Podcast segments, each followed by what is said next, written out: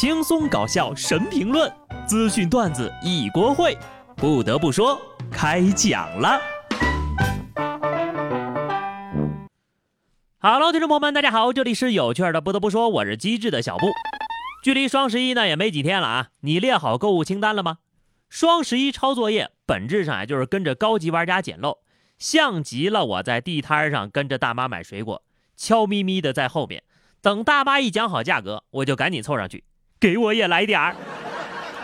今天呢，各位算是来着了啊！喜马拉雅双十一大放假，点击屏幕下方小黄条，多款家居好物任您挑选，不用费脑做攻略，全部值得闭眼入。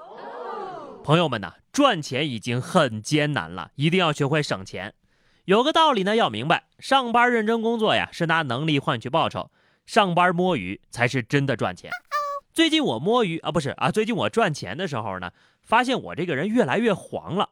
直到我看到下面这条消息，原来是因为橘子吃多了。中国农业大学食品学院的副教授说了，橘子吃多了，皮肤确实是会变黄的，但是停几天就好了。除了柑橘。像是胡萝卜、南瓜、番茄、黄花菜等富含胡萝卜素的食物吃多了，也会使皮肤变黄。这种现象呢，叫做高胡萝卜素血症、干皮症。那橘瓣上的白丝真的有营养吗？教授说了，橘络富含膳食纤维，对肠胃有益，但是呢，也不用刻意去吃。听君一席话，如听一席话。难怪我这么黄呀，原来是吃橘子吃的。不得不说。咱们炎黄子孙黄点怎么了？没关系啊，别吃的过量，影响身体就行。吃多了呢，顶多变成小黄人儿；不吃呀，会变成小馋人儿。那么问题来了，有没有吃了容易变白的东西？吃什么会变白我不知道，但是喝了什么不能开车，我是相当清楚的。上海金山公安分局山阳派出所接到报警，说是有一辆灰色的小轿车在小区里连撞两车之后逃逸，疑似酒驾。民警立即赶赴事故现场，并找到了车主李某。面对民警的询问，李某称呀自己不是肇事司机，而是女婿开的车。没想到呢，女婿当场否认：“我不顶啊，我让他自首。”经酒精测试，李某呢属于醉酒后驾驶机动车。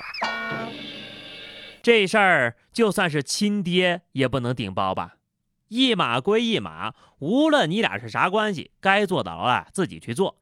这老丈人醉了，但没完全醉，因为哪个是亲生的，哪个不是亲生的，他还分得挺清楚的。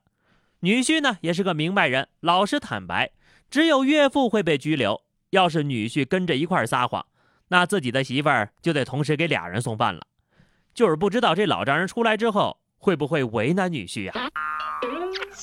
老丈人是真不靠谱。同样不靠谱的还有这家饭店。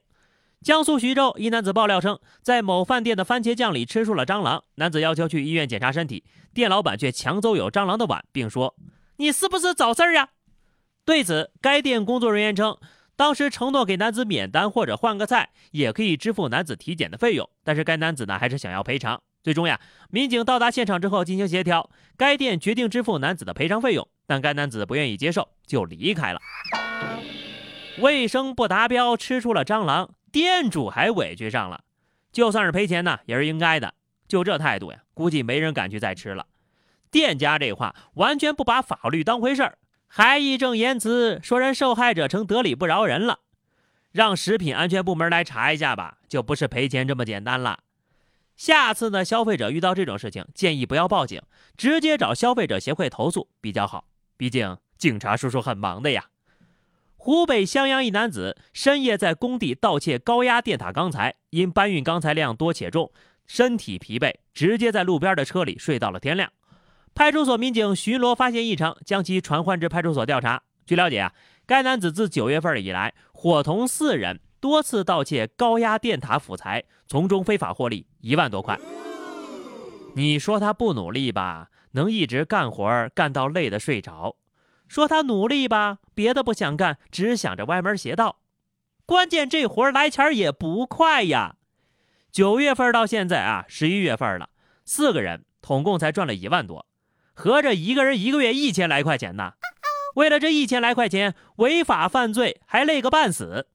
这账啊是让你们算得明明白白的，找个工地搬砖不比这强吗？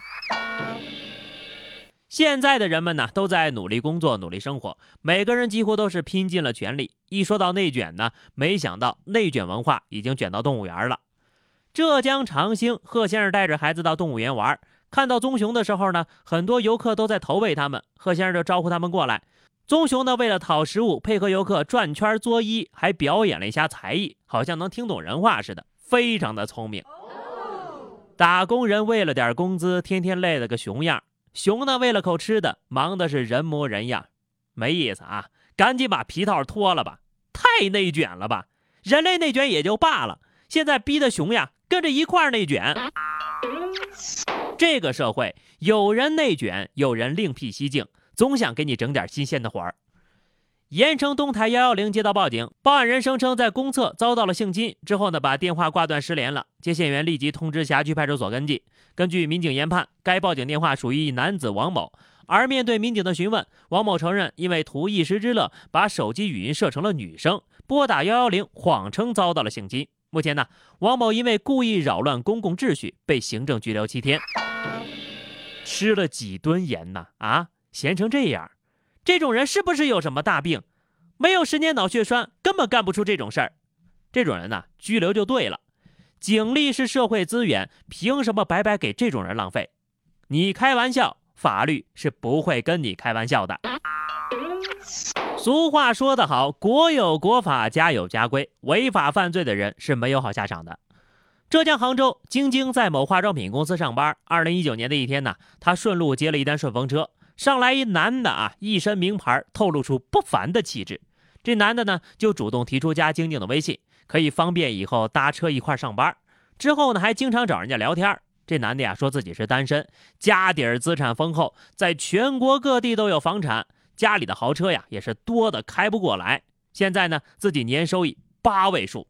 他对晶晶说：“与其等着继承家业，还不如靠自己。”晶晶就心动了呀，并与该男子迅速确立了恋爱关系。